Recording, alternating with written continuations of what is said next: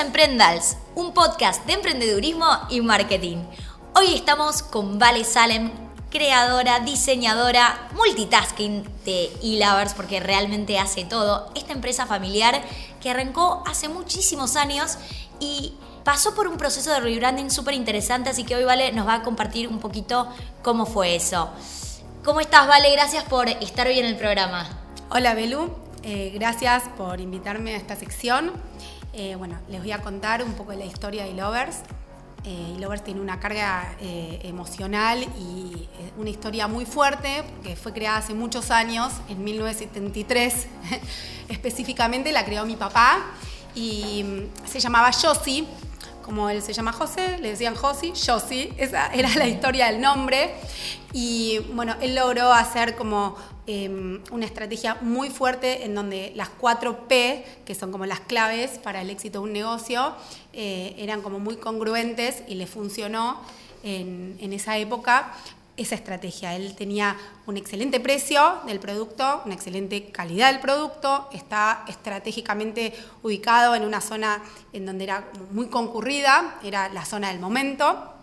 Y bueno, esa era como su propia publicidad. Entonces es como que el negocio cerraba, siempre tenía como mucha cola, mucho tráfico de gente y era muy popular. Eh, sí, me acuerdo que me contabas que él estaba siempre en la puerta del negocio. Siempre firme, sí, sí, sí. Desde el día uno y, que tenía la camiseta puesta y que había cola. Es, es tremendo. Es tremendo y también es como muy difícil después de haber creado como un éxito tan importante que venga como su hija a cambiar como ese paradigma pero a mí lo que me pasó fue que mm, eh, yo disfruté mucho, yo viví ese éxito y me hubiese encantado continuar ¿no? con esa, ese flujo de venta, ese, ese tráfico de gente, pero lo que empezó a pasar a mediados de los 90 fue que apareció Internet y eso como que fue un cambio radical. Y yo empecé a ver que algo teníamos que hacer para ir preparándonos porque eh, la conducta de compra ya eh, empecé a ver como que ya era diferente el consumidor ya es como que iba instruido a buscar el producto. Antes es como que pasabas a ver la vidriera, te tentabas con algo que viste y lo comprabas. Eh, te dejabas sorprender. Y la conducta de compra empezó a ser distinta cuando apareció Internet. Entonces empezaron a abrir un montón de marcas paralelas, empezó a haber como una muy fuerte competencia y empecé a meterme más como en, la identidad del producto, porque em, si no es como que pasabas a ser uno más entonces ahí empecé a trabajar mucho con el diseño, en paralelo yo me formé en la Universidad de Palermo, eh, hice toda la carrera, mientras trabajaba full también en la marca, y me sirvió mucho todo eso porque como que me empapé de, eh, toda esa experiencia, de lo que fue Josie, y bueno, cuando me formé también aprendí como un montón de cosas, y todo eso me sirvió como para armarme, profesionalizarme y poder armar una marca eh, con todo ese backup ¿no? que traía desde que nací, básicamente. Como que em, quizás a la marca le faltaba todo el, proceso de crear una identidad de marca fuerte, como que me imagino que lo que había construido tu papá, que era una marca que apuntaba más a un mercado muy amplio y faltaba, faltaba como segmentarlo, ¿no? Faltaba segmentarlo y faltaba como trabajar eh, con una colección. Es como que él tenía productos sueltos y, y les funcionaban esos productos sueltos, pero bueno, la gente ya empezó a querer eh, ver otra cosa de una marca, empezó a querer ver el valor de la marca. Y ahí fue cuando empecé a trabajar con el valor eh, y empecé a crear como, eh, en principio, productos independientes que fueron como muy bien recibidos, pero la gente quería... quería como una unión, me imagino, una congruencia, una unidad que, que empiece a identificar la marca. Y bueno, fui como haciendo también una resignificación con el nombre, porque el producto empezó a ser como súper femenino, muy vanguardista, y como que yo sí, si bien para mí tiene un valor emocional enorme, eh, me, parecía como que, no sé, el consumidor y el target también fue cambiando y necesitaba hacer un refresh. Entonces lo que hice fue como una resignificación. Para mí era muy importante eh, continuar con eso que creó mi papá. Entonces, al principio le puse Josie Lovers y bueno, durante dos años fue Josie Lovers, pero que tampoco me terminaba de cerrar, entonces fue como todo muy... Eh, un proceso muy lento. Pasos pequeños, porque me imagino que es difícil para tu papá que venga su hija más chica con una idea completamente distinta, con una persona que ya hace 50 años llevaba su marca, le iba muy bien y no creo que los cambios así muy bruscos en las empresas familiares son muy difíciles. Hay como mucha barrera, ¿no? ¿Cómo, cómo fue ese, eh, cómo, esa primera charla con es tu papá? Es muy importante lo que decís porque eh, todo tiene que ver con pragmatismo puro. O sea, eh, yo tampoco podía venir a decir, eh, bueno, listo, cambiemos todo, porque no podía demostrar que lo que yo estaba diciendo eh, iba a ser redituable, ¿no? En un punto vivimos de esto, entonces tenía que ir eh, mostrando que lo que hacía tenía sentido.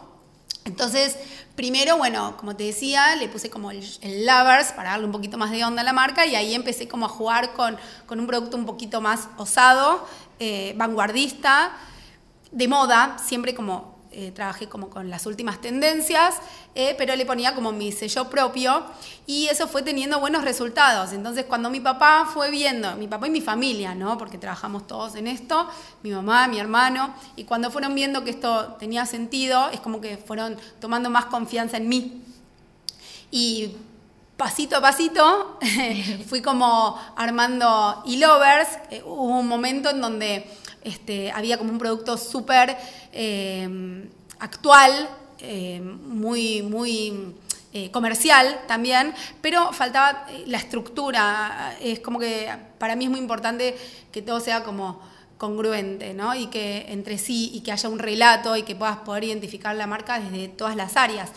Me contaste, justo cuando estábamos arriba, cómo fue el proceso, ¿no? Que primero atacaste lo que era el producto después las redes sociales y después las tiendas. Exactamente. Bueno, por un tema básicamente financiero, no es lo mismo eh, invertir en una estructura física que ir eh, de a poquito mostrando que tu producto tiene sentido, eh, armar una página en donde lo puedas mostrar, como que cuando empecé a sentirme más segura desde ese lugar, porque veía como los resultados, la respuesta, el feedback, ¿no? Con el público, que de hecho así te conocí a vos, cuando hicimos como el primer cambio a Josie Lovers, ahí como que eh, vos, eh, sin conocerme a mí físicamente, como que tuviste una atracción por lo que yo estaba mostrando, y eso me empezó a pasar con un montón de gente, como que empecé a ver que, eh, a través de, internet la imagen iba gustando.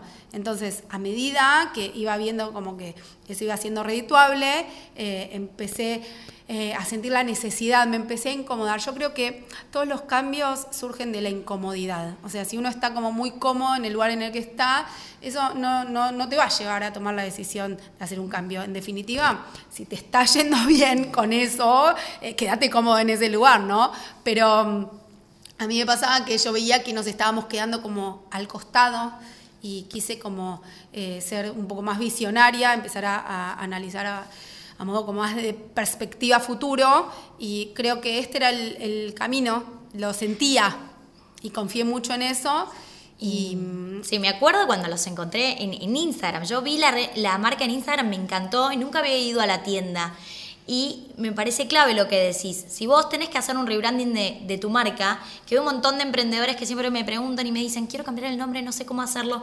Hoy lo mejor es empezar por las redes y no tener miedo a hacerlo. Hasta tenemos eh, un canal donde conversamos con nuestros clientes, tenemos las stickers de preguntas en, en las stories. No empezar, eh, los clientes hoy forman parte de los rebrandings de las marcas. Tuve un amigo que tuvo que cambiar el nombre de la marca, lo hizo, y los usuarios votaron cuál era el nombre que más les gustaba. Entonces, lo mejor, el primer paso, cambiar la web y las redes sociales. Sí, en definitiva, eh, para arrancar tiene un costo muchísimo menor y bueno, lo bueno es ir probando de a poco, ¿no? Y a medida que va teniendo como éxito lo que vas haciendo, vas dando como cada vez un pasito más. Eh, yo después eh, de la página web pasé a, a armar un showroom en donde eh, traté también de buscar una ubicación que tenga que ver con el target al que estaba apuntando, que el target era un target diferente al que apuntábamos cuando teníamos el local en Santa Fe. Eh, era un target como más eh, de tendencia, que le gusta la moda, que sabe lo que quiere. Entonces me pareció como apropiado armar un showroom en Palermo. Poner un local en Palermo tenía un costo muy alto, entonces decidí arrancar por un showroom y bueno, trabajando como la imagen muy fuerte a través de las redes sociales, eh, empezamos a tener mucha convocatoria, nos empezó a ir muy bien, eh, pero hubo un momento que eh, se empezó a plagar de showrooms también y la modalidad de showroom dejó también de tener como un poco más de, sentido y la gente empezó como a buscar más el tema de la compra online. Es como que todo va cambiando y uno tiene que estar preparándose todo el día para el cambio. Reinventarse y aceptar los cambios y no frustrarse y quedarse con algo que no está funcionando y no sostenible en el tiempo, porque que no te funcione un local, bueno, en Sofía... Eh, cerramos locales. El fashion retail es abrir y cerrar tiendas, porque hay esquinas que te funcionan bien, hay sectores que no. Eh, cada eh, cliente de las diferentes zonas responden completamente distinto. Hoy, bueno, abriste el local acá, estamos en, en la zona de Flores porque Ilavers es una marca mayorista, pero es más exclusiva porque no es que está abierto al público y tiene exclusividad con sus, con sus clientes, me imagino que también fue abrirte un público completamente distinto y nuevo. Totalmente. Eh, lo que no te conté fue que mientras iba haciendo todos estos cambios, eh, teníamos eh, nuestro local madre, que era el mayorista, en 11. Y como que era medio incongruente, ¿no? Tener un local en 11, armando como toda la imagen que estábamos inventando en paralelo. Es como que no, no, no había como correlatividad del mensaje. Entonces decidí cerrar el showroom, cerrar el local de 11, que eran como tres locales unidos en uno, era un local muy grande, y nos pasamos a una estructura eh, mucho más moderna eh, y concurrida, porque también la zona de 11 dejó de ser lo que era 11 en su momento, ¿no? que en los 80, en los 90, 11 era, eh, no sé, un lugar como... súper poblado, la gente iba a ver qué es lo que se usaba en 11 y, y cambió, cambió como todo va cambiando. Entonces, como nosotros somos una marca accesible, que eso es como nuestro valor principal, accesible desde todas las variables de la marca, eh, entendí que ahora eh, la masa estaba en flores y lo que me pasó fue que como estamos armando como una marca, como vos decís, más exclusiva, con diseño y con tanto valor agregado, no quería hacer una marca de 11, eh, perdón, de flores, como las que están en flores, quería diferenciarme. Entonces armamos una estructura en donde está el showroom en el primer piso con un estudio de fotografía propio, está el depósito eh, súper profesional, armado, muy prolijo, y está eh, las oficinas de diseños en el último piso, entonces como que todo está reunido en una sola estructura y la gente, eh, como que nosotros vendimos por mayor, la gente nos conoce a través de las redes sociales y viene a buscarnos al local y también tenemos la venta por WhatsApp. ¿no? Es como que uno se va actualizando a través de los distintos medios. WhatsApp es clave y un montón de emprendedores no lo aprovechan. O sea, es increíble las ventas que se concretan por WhatsApp. Hay que estar comunicando todo el tiempo. Los usuarios quieren la información accesible, por más que lo tengas en tu página. En Historias en Sofía, todos los días hay que estar subiendo eh, los números de WhatsApp. Es como obligatorio, súper importante. Y algo que me parece también... Eh, clave de este proceso de cambio es saber pedir ayuda y buscar ayuda profesional. Eh, en Ilavers tuvieron un coach o no que ayudó en este proceso. Es muy importante lo que estás diciendo porque nosotros además tenemos una empresa familiar. Y no es fácil eh, debatir estos temas con la familia. Yo creo que si no hubiésemos pedido ayuda, no hubiésemos podido dar, no sé, ni el primer paso. Eh, la verdad que hubieron como muchas, muchas confrontaciones y pedimos ayuda, pedimos ayuda eh, al principio cuando estábamos en 11 eh, con un coach que nos ayudaba, como más que nada hacía como un apoyo más psicológico ¿no? que otra cosa. Nos ayudaba, nos mostraba un poco los números, pero no, no, eh, no nos iba a llevar a hacer un cambio tan radical. Cuando nosotros fuimos probando que e-lovers era el camino que, que, que, iba para el futuro y nos pusimos todos de acuerdo, empezamos a necesitar ayuda para mover toda la estructura porque la verdad que eso implica eh, una inversión económica eh, mayor. Entonces, bueno, tuvo que, analizar muy bien la información y nos empezamos a incomodar mucho en la oficina en la que estábamos, eh, empezamos a, visualizar el proyecto y cuando ya con el coach y todos los lunes venía el coach y nos amachacaba la cabeza con que ya está, no, esto no iba para más, bueno, dimos el paso. Apareció justo una oportunidad porque yo creo muchos en las energías, creo que nada es casual, sino que todo lo contrario, todo es causal. Y cuando empezás a liberar una idea y a creer mucho en eso, eh, todo, no sé, hay como unas energías químicas que van este, conspirando para que eso se logre. Y de verdad doy fe que eso a mí me pasó.